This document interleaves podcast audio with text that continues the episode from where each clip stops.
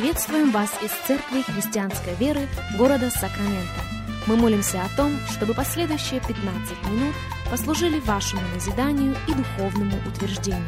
Присоединяйтесь к нашему эфиру, как пастор Сергей Головей предлагает вашему вниманию передачу «Настоящая истина». Здравствуйте, уважаемые радиослушатели! Меня зовут Сергей Головей. Из Церкви Христианской Веры мы приходим к вам – Огромнейшая всем благодарность, огромнейшая всем признательность за то, что и сегодня становитесь частью нашего вещания, как мы продолжаем наш разговор на тему «Закрытые двери». Наш базовый текст остается тем же, именно четвертая книга Царств, четвертая глава, и мы начнем читать с первого стиха. Если у вас есть возможность открыть Библию вместе с нами – Будьте добры, сделайте это. Четвертая царь, четвертая глава и первый стих провозглашает одна из жен сынов пророческих. С воплем говорила Елисею, раб твой, мой муж, умер. А ты знаешь, что раб твой боялся Господа. Теперь пришел взаимодавец взять обоих детей моих в рабы себе. И сказал ей Елисей, что мне сделать тебе? Скажи мне, что есть у тебя в доме. Она сказала, нет у рабы твоей ничего в доме, кроме сосуда с елеем. И сказал он, пойди попроси себе сосудов на стороне у всех соседей твоих сосудов порожних. Набери немало. И пойди, запри дверь за собой и за сыновьями твоими, и наливай во все эти сосуды, полные отставляй. И пошла от него, и заперла дверь за собой, и за сыновьями своими, они подавали ей, а она наливала. Когда наполнены были сосуды, она сказала сыну, подай мне еще сосуд. Он сказал ей, нет более сосудов. И остановилось масло. И пришла она и пересказала человеку Божию. Он сказал, пойди, продай масло и заплати долги твои. А что останется, тем будешь жить сыновьями твоими. Будьте добры, обратите внимание на четвертый стих нашего текста еще раз. Четвертая царств, четвертая глава, и четвертый стих – это указание пророка, это повеление, это требование, если хотите. «И пойди, – говорит Елисей, – запри дверь за собою и за сыновьями твоими». Друзья, я молюсь, чтобы Духом Святым на скрижалях нашего сердца была прописана непреложная истина. Бог – это открывающий двери Бог. Нет дверей, которые он не смог бы открыть. Но Бог никогда не будет открывать двери, которые только Он может открыть. Если мы сначала не закроем двери, которые только мы можем закрыть. Я повторю это еще раз. Бог никогда не будет открывать двери, которые только Он может открыть. Если мы сначала не готовы закрыть те двери, которые только мы можем закрыть. И по сути наш базовый текст именно об этом. Но, к большому сожалению, очень часто мы пытаемся открыть те двери, которые только Бог может открыть, и просим у Него закрыть те двери, которые только мы можем закрыть. О чем же мы только что с вами прочитали? В нашей истории – главное действующее лицо – вдова. И жена покойного, богобоязненного человека из пророческого сонма оказалась в очень серьезных финансовых проблемах.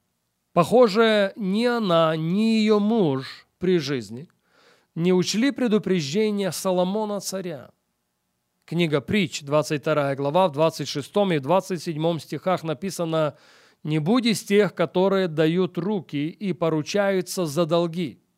Если тебе нечем заплатить, то для чего доводить себя, чтобы взяли постель твою из-под тебя?» В ее случае взаимодавец пришел не за постелью. В ее случае взаимодавец пришел за детьми. Невольно возникает вопрос, почему это произошло? Почему вдова покойного богобоязненного человека оказалась в таком состоянии. Кстати, я полагаю, что Библия вовсе не случайно прописывает это. Библия вовсе не случайно указывает на то, что покойный был богобоязненным человеком. Покойный из очень близкого окружения пророка Елисея. Не исключено, что женщина именно это ставит Елисею в упрек. Мой муж – твой раб. Мой муж – богобоязненный человек, постоянно возле тебя находившийся. Оставил семью в очень затруднительном положении, в очень серьезной долговой яме. Друзья, в этом случае я попрошу вас запомнить, если считаете нужным записать очень одну важную аксиому. Духовность не решает проблему невежества. Я повторю это еще раз. Духовность ни большая, ни маленькая никогда не решила и не решит проблему невежества. Бог через пророка Осию в седую древность говорит, «Истреблен будет народ мой за недостаток ведения». Это русский перевод. В английском переводе используется слово «знание», «информация». «Истреблен будет народ мой за недостаток информации. Истреблен будет народ мой за недостаток знания». Согласитесь, есть знание финансовых законов. Согласитесь, есть знание в отношении семейного устройства. Согласитесь, есть знание в отношении воспитания детей. И если мы этим знанием игнорируем, если мы этим знанием пренебрегаем, если мы это знание не используем, мы рискуем и рискуем очень многим. Похоже, эта семья проигнорировала знанием, или лучше сказать, оказалась заложниками незнания. Ими кое-что было пренебрежено. «Истреблен будет народ мой», цитирую еще раз пророка Осию, 4 главу 6 стих. «Истреблен будет народ мой за недостаток знания». Вот почему Соломон говорит нам еще раз в 4 главе в 7 стихе. Главная мудрость, притч 4.7. Приобретай мудрость, всем имением твоим приобретай разум. Если есть информация, есть возможность схватиться за эту информацию, схватись.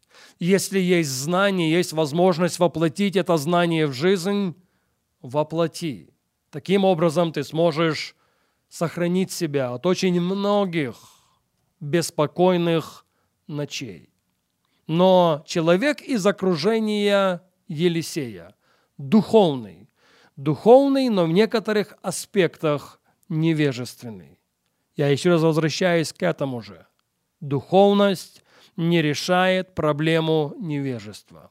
И как результат своего незнания, как результат своего невежества, не только он, но в большей мере его семья после его ухода оказалась в серьезнейших, в серьезнейших проблемах.